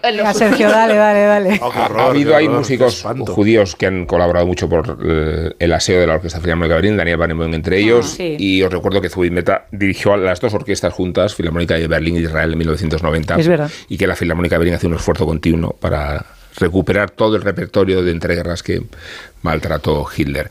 Vamos a pasar en un salto un poco extraordinario de Hitler a Marco Pantani, al pirata, al ciclista histórico de Italia, que fue una estrella del rock y que terminó malogrado por el antidoping. Miguel Venegas nos recuerda su historia. El 5 de junio de 1999, Marco Pantani murió por primera vez. Fue en Madonna di Campillo, a los pies de los Dolomitas, a pocas horas de una etapa del Giro de Italia. Una etapa que parecía intrascendente porque el gran capo de la carrera, Marco Pantani, el pirata, el ídolo local y gran escalador de la época, tenía la victoria en el bolsillo. Pero aquella mañana todo cambió. Pantani era descalificado por la organización por no superar un control antidoping. Su sangre mostraba altos niveles de hematocrito, lo que sugería que podía haber tomado EPO, la gran peste del ciclismo de los años 90. Pantani pasó de campeón a villano en una sola noche. El mundo del ciclismo volvió a un estado de shock al que ya se había acostumbrado y la prensa deportiva miraba con cierto sarcasmo aquel deporte que parecía incapaz de apartarse del dopaje. El caso Festina había levantado alfombras y jeringuillas y aún estaba por venir el último gran escándalo, el de Lance Armstrong, pero lo de Pantani era distinto, porque Pantani era especial. Nacido en Chesena, bajito y menudo, rapado completamente al cero y con un pañuelo en la cabeza para no quemarse con el sol. Lo llamaban el pirata por su estética y por su espíritu aventurero, ese de gran escalador que ya se estaba perdiendo y que le habían hecho cometer una heroicidad en el Tour de Francia de 1998. En una etapa larguísima y durísima había atacado desde atrás, en el Galibier, le había metido nueve minutos al favorito Jan Ulrich. Pantani se convertía así en el primer escalador que ganaba el Tour desde Pedro Delgado y en el primer italiano en conseguirlo en el ciclismo moderno. Aquel junio del 99, Pantani era una estrella del rock en Italia, pero todo terminó en un control antidoping. Corrió hasta 2003, pero ya todo había cambiado. El 14 de febrero de 2004, su cuerpo fue encontrado sin vida en una habitación de hotel en Remini. Junto al cadáver había dos cajas de antidepresivos, una vacía y otra empezada. La autopsia reveló que la muerte se había producido por una sobredosis de cocaína. Sus más íntimos confirmaron que la consumía desde su anterior muerte, la de Madonna di Campillo en 1999. Pero la familia no se conformó con la versión oficial. Su madre publicó en 2008 el libro Era mi hijo y pidió reabrir el caso, porque nadie había encontrado restos de cocaína en su nariz, y sostenía que se la habían hecho beber diluida en agua a la fuerza. La sombra de la mafia pronto salió a escena. En 2016, un tribunal italiano sentenció que el doping del Giro había sido amañado por la mafia para manipular las apuestas. Nunca se probó que mataran a Pantani en Rimini, aunque la familia lleva 20 años denunciándolo. Esta semana arranca otro Giro de Italia y será un buen momento para recordar a aquel pirata a menudo que subía montañas. La carrera cada año lo recuerda con una etapa en su memoria. En la cima del Mortirolo tiene Pantani uno de sus santuarios que lo recuerdan. Otro luce en el Galivier y otro en su Sechena natal. Y hasta en el circuito de Imola hay un monumento en su nombre. Su amigo Philippe Brunel escribió un libro sobre sus últimos días y su posible asesinato. El libro después se convirtió en una novela gráfica de bastante éxito llamada Los últimos días de Marco Pantani. Nunca un ciclista italiano fue tan querido y tan llorado. Bienvenido a la prueba práctica del carnet de conducir. Soy Carmen y seré su examinadora. Buenos días, yo soy Alberto. Bien, antes de empezar el examen, quiero decirle que para mí es como si fuera mi hijo. Vale. Genial, pues ponga la llave en el contacto y empezamos. Extra Día de la Madre de la 11. El 7 de mayo, 17 millones de euros. No te quedes sin tu cupón. Cómpralo ya. Extra Día de la Madre de la 11. Ahora cualquiera quiere ser madre. A todos los que jugáis a la 11, bien jugado. Juega responsablemente y solo si eres mayor de edad. En Onda Cero, La Cultureta.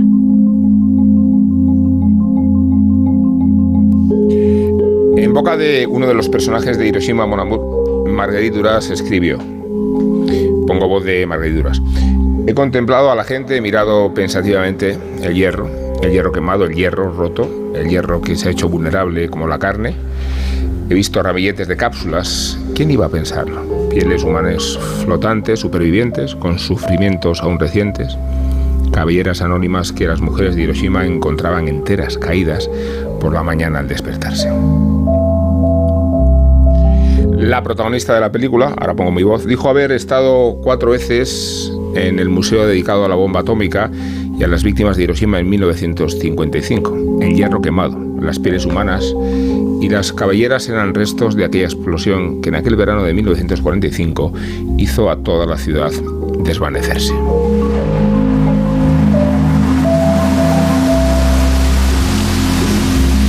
El estruendo no es el sonido más representativo de aquella tragedia que marcó el final de la Segunda Guerra Mundial, sino este, este, la lluvia. Silenciosa y letal, como la radiación que durante décadas laceró a los habitantes de Hiroshima. La lluvia era negra como el alquitrán. Caía de unas nubes oscuras que se formaron sobre la montaña en las horas posteriores a la explosión. Cayó sobre la población, sobre las cosechas, sobre el río, el mar y la bahía. En aquel momento ninguno de los protagonistas de Hiroshima, el libro que el periodista Agustín Rivera acaba de publicar, sabían que aquella lluvia negra estaba desintegrando el ADN de sus células, ni que estaba contaminando el agua que bebían, en los próximos 70 años. Ni la hierba, ni los árboles, ni sus hijos y nietos crecerían con normalidad. El gobierno japonés no informó de su toxicidad a los ciudadanos hasta mucho tiempo después. La crónica de Agustín Rivera, publicada en la editorial Kailas, recoge los testimonios de los Ibakusha, el nombre japonés con que se conoce a los supervivientes de Hiroshima y Nagasaki. Con 23 años, este periodista malagueño se embarcó en un avión rumbo a Japón, justo cuando se celebraban los 50 años del aniversario de las bombas. Allí conoció a algunos de los supervivientes con los que mantuvo las conversaciones que se recogen en este libro. Aquella lluvia venenosa es un recuerdo común en la mente de los entrevistados. Algunos la describen como goterones de alquitrán, otros la pasan por alto como un complemento a los incendios, los cadáveres y los restos humanos que ocupaban las calles. La lluvia negra, de hecho, fue una segunda condena para los Ibakushi. Durante años, los afectados por la radiación sufrieron el estigma, el desprecio y el miedo del resto del país. El gobierno japonés puso en marcha unas ayudas médicas para los supervivientes que incluían dos chequeos al año. Pero la lluvia negra se extendió más allá de Hiroshima hasta las poblaciones vecinas. El gobierno nipón no reconoció el alcance de la radiación ni dispuso ayudas para los que sufrieron. En el libro de Rivera se cuenta la historia de dos niñas y su madre en un arrozal que se encontraba a 20 kilómetros de la explosión. La tormenta las sorprendió en el campo, se calaron hasta los huesos y se fueron a casa para secarse. Años después, la madre sufrió un tumor en el brazo y las niñas en la tiroides. El caso es similar al de Honke Minoru, que declaró: Yo me mojé con aquella lluvia. Bebí el agua de un manantial de montaña que había recibido la lluvia negra y comí verduras regadas con ese mismo agua. De pequeño sufría continuas hemorragias nasales. Por la mañana me lavaba la cara, pero había veces que la sangre no dejaba de fluir. El Estado no hizo un estadio detallado y nos dejó fuera.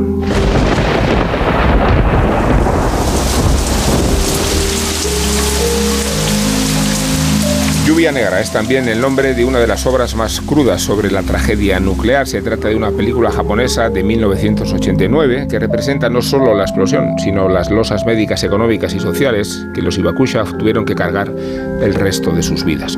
La protagonista era una niña cuando la lluvia maldita cayó sobre ella y sobre sus padres, pero no comenzó a sentir los síntomas de la radiación hasta 14 años después en edad de casarse, intentó esconder la enfermedad, que no solo era padecimiento físico, sino una marca imborrable. En un momento de la película, la protagonista escucha en los informativos que el presidente Truman se plantea usar la bomba atómica sobre Corea. Y ella piensa en voz alta, el hombre es realmente incorregible, teje la soga para colgarse. Incluso una paz injusta vale más que una guerra justa. No lo entenderán nunca. Rosa, te voy a dar el primer turno ah, de esta... Le tengo mucho cariño a, Agustín Rivera, pero ha hecho un libro estupendo y además eh, no solo son los testimonios de los últimos supervivientes, siento eso extraordinariamente importante, sino que le ha, que le, que le ha, dado, le ha dado contexto, ¿no? Él fue corresponsal en Japón y ha, ido hablando con, con, los, con estas supervivientes. Eh, eh, que es, es, una carrera contra el tiempo, que es lo que dijo Spielberg cuando eh, cuando hizo la lista de Schiller se dedicó a, grabar a todos los supervivientes del holocausto porque, porque es verdad que, que, todos son eran muy mayores y por tanto era una carrera contra el tiempo. Y ese testimonio ese testimonio hay que darlo no eh, y de hecho de, ese, de, esa, de esas grabaciones que se han hecho con los con los supervivientes del holocausto se han llegado a hacer películas o documentales. Por ejemplo, Luis Puenzo hizo algunos que vivieron con los, con los argentinos eh, y, luego eh, Agustín Rivera eh, cita, porque es fundamental, aparte de lo, por lo digo por el del contexto, cita al padre Arrupe, que fue el superior de los, de los jesuitas. Y el padre Arrupe estaba en Hiroshima cuando, cuando uno de los capítulos lo, cita, está en, el, en, Hiroshima cuando cae la, bomba atómica. De hecho, él, él escribe un libro que le, bueno, Blanco y Negro le dice que si con sus declaraciones puede hacer un librito, y de hecho hay un libro que se llama Yo viví la bomba atómica, que es un libro pequeñito que le edita Blanco y Negro, y, es verdaderamente impresionante, ya digo que, lo, que, Agustín Rivera lo, lo, cita, él es otro de, de los testimonios de, la bomba atómica, eh, cuenta, cuenta aquí que el padre Álvarez, cuando va a despedirse, cuando el padre Arrupe ya mayor se está muriendo y no está muy bien, y le dice, Arrupe, soy el padre Álvarez, soy el padre Álvarez, pero no lo conoce. Y entonces le dice, Hiroshima, Hiroshima, Hiroshima. Y entonces el padre Arrupe, ya que está en la última, se, medio despierta y, se, sabe lo que le, lo que le, está, diciendo. Entonces, eh, eh, él contaba, por ejemplo, que nunca se olvidará de aquel grupo de muchachas jóvenes de 18 o 20 años que venían agarradas unas de otras arrastrándose. Una de ellas tenía una ampolla que le ocupaba todo el pecho, tenía además la mitad del rostro quemado y un corte producido por la caída de una teja que le desgarraba el cuello cabelludo, dejaba ver eh, el hueso, mientras gran cantidad de sangre le, resbalaba por la cara, y así la segunda, y así la tercera, y así la, cuarta. Y entonces e, ellos, los jesuitas, se organizaron para cuidar a, los enfermos. yo tenía un botiquín que era yodo, aspirina, sal de fruta y bicarbonato. Y él tenía conocimientos médicos, ¿no? Y, lo sorprendente, lo que decía que era desconcertante, es que había gente que tenía heridas que no sabían de dónde habían salido. es decir, que, ellos no recibieron ningún impacto ni nada, ¿no? Dice, y al cabo de media hora, dice, se le había formado en la piel ampollas que con el tiempo se convertían en quemaduras. Luego se supieron que era la radiación y decía que era que era, que era desconcertante, desconcertante, y que tuvieron la suerte de que un anciano aportó un saco con 15 kilos de ácido bórico, y entonces los jesuitas pudieron fabricar gran cantidad de vendas que mantenían húmeda con una disolución desinfectante de ácido bórico y entonces aseguraba la asepsia en las llagas y contaba que había unos sufrimientos espantosos, unos dolores, digo, por la sociedad japonesa como es, dolores espantosos, terribles, que hacían retorcerse a los cuerpos como serpientes, y sin embargo no se oía un solo quejido todos sufrían en silencio, escribió el padre. Es que, es que lo que tú decías de las, de las heridas es que los propios médicos estaban desconcertados. O sea, si, atendemos a los números, en la ciudad de Hiroshima había 150 médicos antes de la explosión y murieron 75 en, en el primer impacto eh, y había hospitales en los que había un médico operativo para 10.000 heridos que empezaban a llegar y toda la gente que estaba tirada. Yo he hecho el, ejercicio de contrastar eh, el, libro de, de Agustín In. Con el, el, artículo de John Hersey, el Hiroshima. Sí, también, tú tienes mucho tiempo, Isabel. no, no, pero, pero de verdad. Es que no leído lo había, pies descalzos también? había leído. No, no lo había leído. Cuatro eh, tomos de 800 páginas. No lo había leído y me ha parecido alucinante. No, Yusenar, no, detesto Hiroshima Mon Amour, es una obra que no me gusta nada. Y la película menos. Pero, pero de verdad que el artículo de John Hersey, que convertido en un libro, es extraordinario y está muy bien, en, digamos, eh, por, son las la fuentes que cita. Claro, pero, efectivamente, pero al ser un libro inmediato, o sea, es un libro que se escribe, eh, un, artículo que se escribe. Se escribe en dos tiempos, luego, luego vuelve. Pero esta es una, digamos, es una edición eh, del 47 y es al año siguiente cuando él desarrolla la, la, investigación y cuando lo publica en el, en el New Yorker.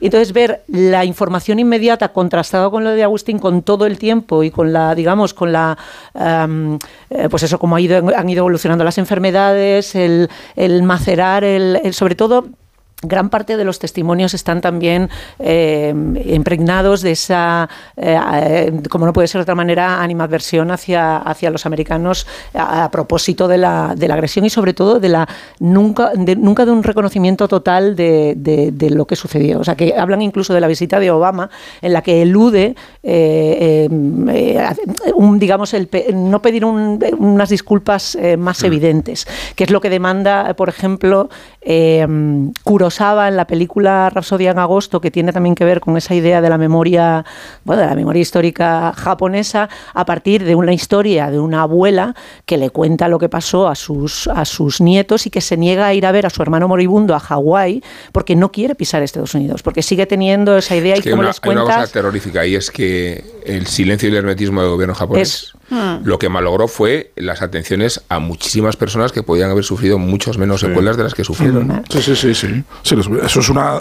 una de las consecuencias más escalofriantes de, esta historia que, que va helando la sangre y cada vez que te asomas a ella eh, es, te, va poniendo mal cuerpo. A mí me va poniendo mal cuerpo. Me siento que, como que la, radiación me va haciendo algo por dentro.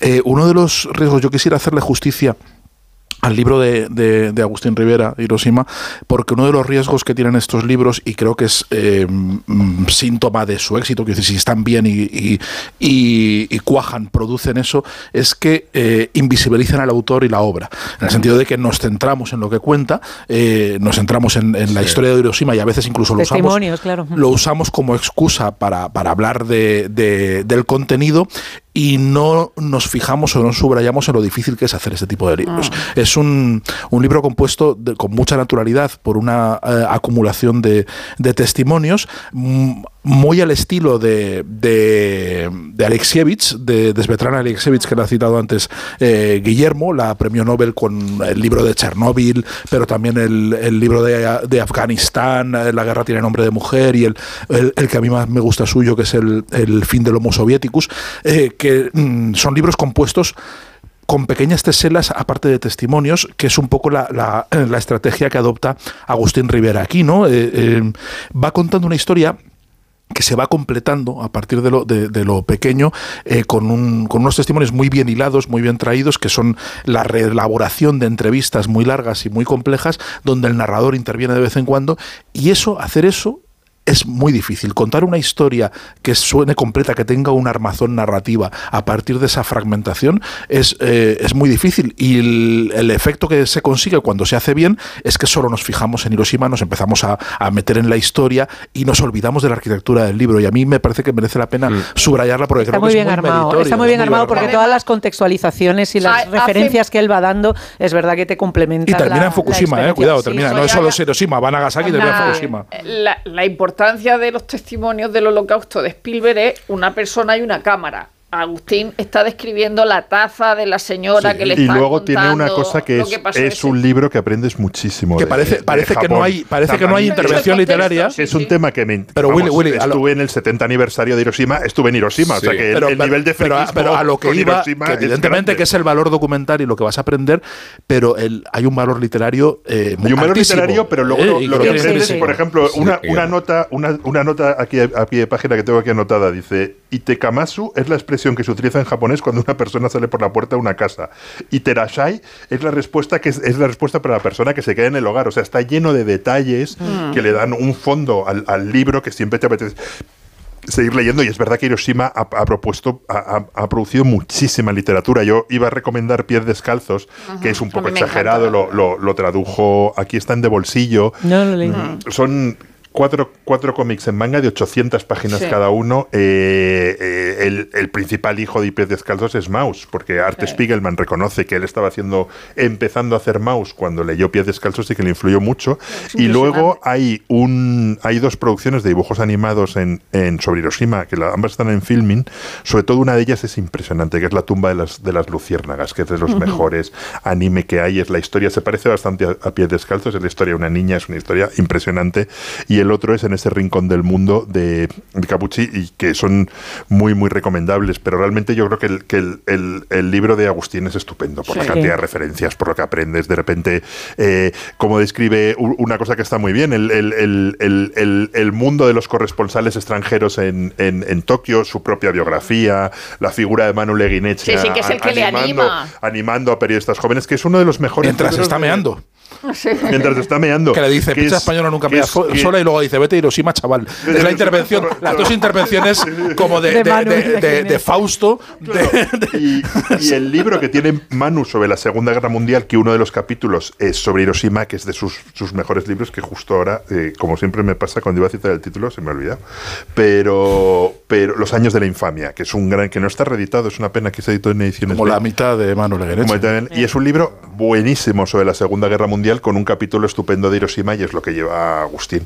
Pero es verdad que esa sensación del, claro, Hiroshima es la guerra que no se va nunca, ¿no? Eh, en el sentido literal, ¿no? Porque no fue el peor bombardeo contra Japón, fue la destrucción de Tokio. Fue de Tokio, claro. Fue Tokio, que se destruyó la ciudad. En, de hecho, lo cuenta una de las señales, nos cuentan que se había destruido. Que se había Tokio. Pero claro, Hiroshima simboliza eso que no se va nunca, o sea, que es como mm. una víctima que nunca deja de ser una víctima, pasen los años que, pasen, ¿no? Y esos son los, los supervivientes de las bombas, porque también está muy bien la historia de Nagasaki. Hay, hay, una, hay una anécdota en el libro de Jersey que a mí me, me impresionó mogollón, porque claro, siempre hablamos de la contaminación radiactiva, de la gente que tiene que alimentarse durante eh, todos esos meses en los que no llega la ayuda, las semanas que no llega la ayuda, porque termina eh, por pasar demasiado tiempo. Pero es que la inmediatez del ataque, la supervivencia justo después de, del, bombardeo, que es que, que de, de, la bomba, que es, que es el momento en el que está todo el mundo desconcertado y recabar esa, esa información es alucinante. Hay cosas como que comen, o sea, van a buscar comida porque están, se refugian en bosques, en sitios mm. frescos con agua eh, y vuelven a la ciudad a por suministros, a por cosas que de comer y se llevan verduras cocidas de la propia radiación en la, en la tierra. O sea, es como, eh, eh, claro, patatas hechas debajo de la tierra, calabazas cocidas. Eh, se quejan. claro, una de las, una de las misiones que, se, que llevan a cabo los jesuitas es ir, van a, Padre Rupe iba cinco o seis horas eh, cada día en bicicleta y es ir a los alrededores lo suficientemente fuera para conseguir comida para alimentar a los enfermos con la, de la anemia y la leucemia que necesitaban un poco Uno de, de energía. Los, de los protagonistas es precisamente un jesuita alemán que tiene la carga, eh, digamos, de, de, que en esos días él, él notaba en, en, Japón que estaba cambiando, digamos, la, la, eh, la, tendencia y se empezaba a ver a los, a los alemanes también como extranjeros a pesar de ser aliados. Eh, y él cuenta que, que la, el, el, ataque de alguna manera les redime dentro de su propia comunidad, incluso con algunas personas que les empezaban a, a mirar mal. Es, es, es, un complemento estupendo. Yo la verdad es que eh, dentro de lo terrible he disfrutado mucho bueno, la sé, lectura. Pero siempre sale, siempre que sale la lista de los 10 mejores reportajes de la historia, sale Hiroshima Es que es extraordinario. ¿eh? el primero. Es, extra... es, que no lo había leído. Me, me, me, me, un buen complemento bomba, ¿eh? también sí. es JF en este programa. De hecho, acostumbra a, a finalizarlo y vamos a escuchar en qué términos.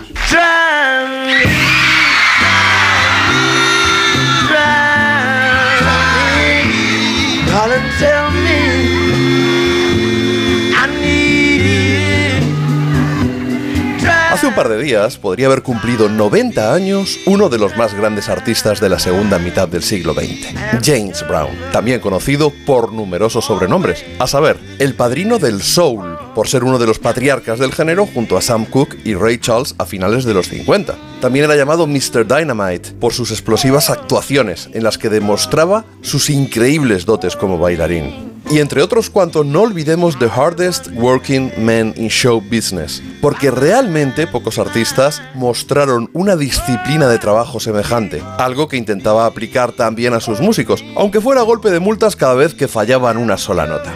Además, se lo notificaba inmediatamente al infractor, poniéndose de espaldas al público y mientras le miraba fijamente indicaba con la mano el número de dólares que le iba a descontar de su paga. Su ambición le llevó a fundar su propia discográfica e incluso jugarse prácticamente todo su capital en la grabación de un álbum en directo, el que a la postre se convertiría en el mítico Live at the Apollo, una obra que sin duda marcó un punto de inflexión en su carrera y que está sonando de fondo. Y no habría que olvidar que a finales de los 60 fue el principal impulsor, probablemente el padre, del funk, una evolución del soul hacia la búsqueda de las raíces africanas, donde por tanto el ritmo cobraba un protagonismo especial y que dominó las pistas de baile en los 70 hasta que llegó la fiebre de la música disco. Pero las sombras de James Brown son prácticamente tan intensas como las luces, y no me refiero a su primera entrada en prisión cuando era un adolescente por robar un abrigo de un coche para poder acudir decentemente vestido al colegio. Posteriormente han sido numerosos sus delitos y arrestos. Uso irresponsable y temerario de armas, conducción bajo el efecto de diversas drogas, resistencia a la autoridad, violencia machista y a los que habría que añadir los abusos sexuales cometidos sobre varias mujeres, entre otras Tammy Terrell cuando solo era una quinceañera. Pero mejor despedirse de él recordando sus causas benéficas e inversiones en contra del abandono escolar entre los adolescentes afroamericanos su constante lucha a favor de los derechos civiles y, sobre todo, haber salvado a Boston el 5 de abril de 1968, un día después del asesinato de Martin Luther King.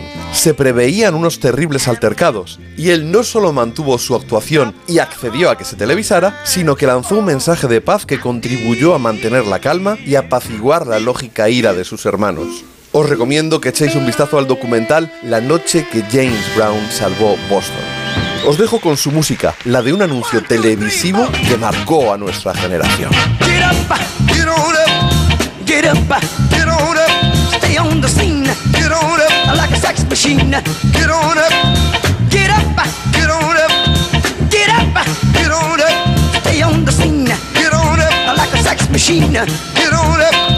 Get on up, get on up, stay on the scene.